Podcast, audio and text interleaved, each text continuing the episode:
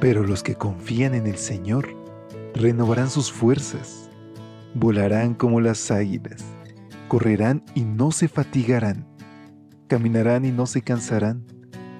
Mantengamos pues firme la esperanza que profesamos, porque fiel es el que hizo la promesa. Bienvenidos a esta serie de devocionales para adultos. Yo estoy contigo promesas bíblicas para vivir confiado.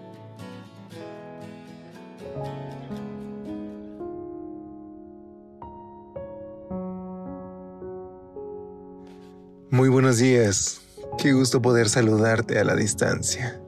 Gracias por estar con nosotros en esta mañana del 20 de septiembre. Por la gracia de Dios, hoy, a pesar de cualquier situación, podemos levantar los ojos al cielo y confiar en que nuestro Padre Celestial está al pendiente de nosotros, que no hay una sola lágrima derramada que caiga al suelo sin que Él no lo sepa y que sin que nos abrace, porque Él prometió estar con nosotros todos los días hasta el fin del mundo. Hay ocasiones en las que nos sentiremos tristes, solos, pero en ese momento te pido que recuerdes las promesas aquí aprendidas, porque nuestro Dios es un Dios fiel, justo y verdadero.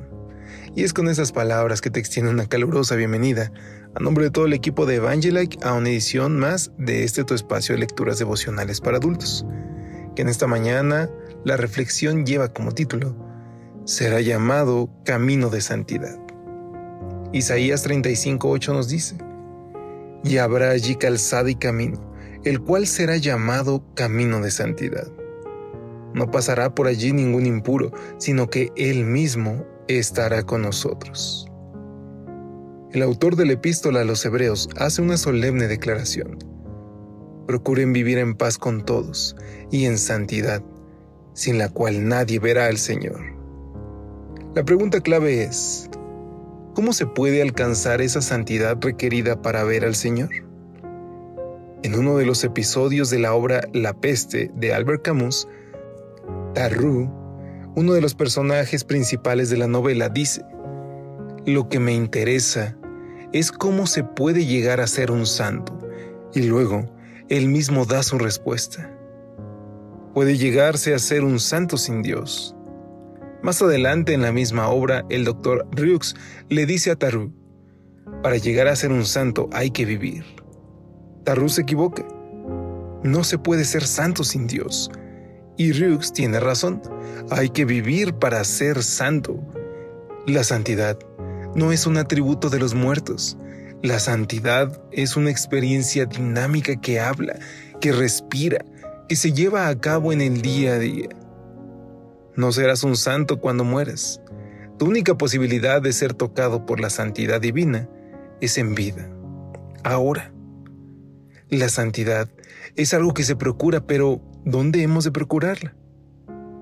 Con el único que es realmente santo, nuestro Señor.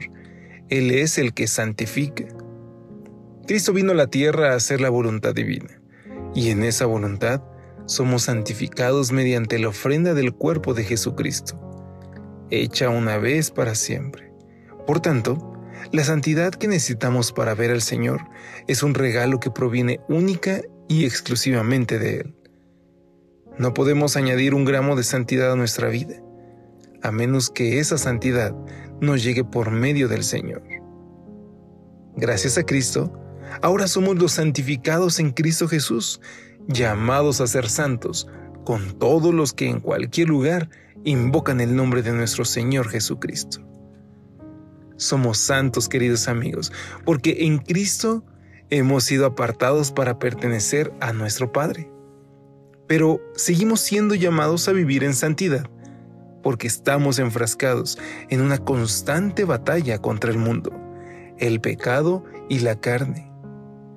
Por fe, ya vamos transitando por ese camino de santidad, y si nos mantenemos en él, no nos extraviaremos y veremos al Señor.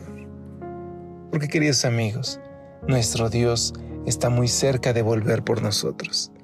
Falta ya muy poco para salir de este mundo, este mundo de dolor y de tristeza.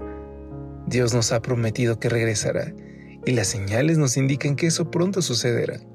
Así que yo te invito a que hoy le entregues tu vida y que juntos le pidamos que nos lleve en santidad.